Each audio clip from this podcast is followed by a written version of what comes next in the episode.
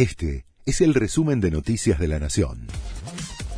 La Nación presenta los títulos de la tarde del jueves 20 de enero de 2022. La ANMAT aprobó la vacuna de Pfizer para chicos de 5 a 11 años.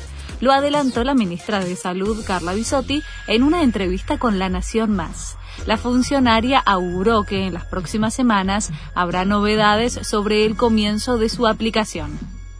El Servicio Meteorológico Nacional emitió una alerta para la ciudad y el Gran Buenos Aires. Es por fuertes lluvias, ráfagas intensas y una ocasional caída de granizo dentro del área metropolitana de Buenos Aires.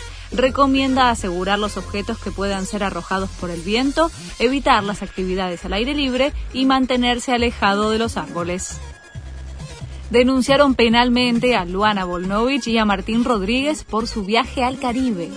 La directora y el subdirector del PAMI fueron denunciados por la legisladora de Juntos por el Cambio y ex titular de ese organismo, Graciela Ocaña, tras el viaje de ambos a una isla mexicana. La denuncia es por los posibles delitos de incumplimiento de los deberes de funcionario público, abuso de autoridad y malversación de caudales públicos. Suspenden turnos para visas de Estados Unidos es por un brote de contagios que afectó al personal de la oficina porteña del Centro de Atención al Solicitante de Visas de la Embajada de Estados Unidos. La dependencia estará cerrada hoy, mañana y pasado, y las citas se reprogramarán lo antes posible, según comunicaron. Cande Tinelli y Coti separados. Habían confirmado su relación a mediados de noviembre de 2020. En las últimas horas, la hija de Marcelo Tinelli quitó de sus redes todo el contenido que la vinculaba a Coti.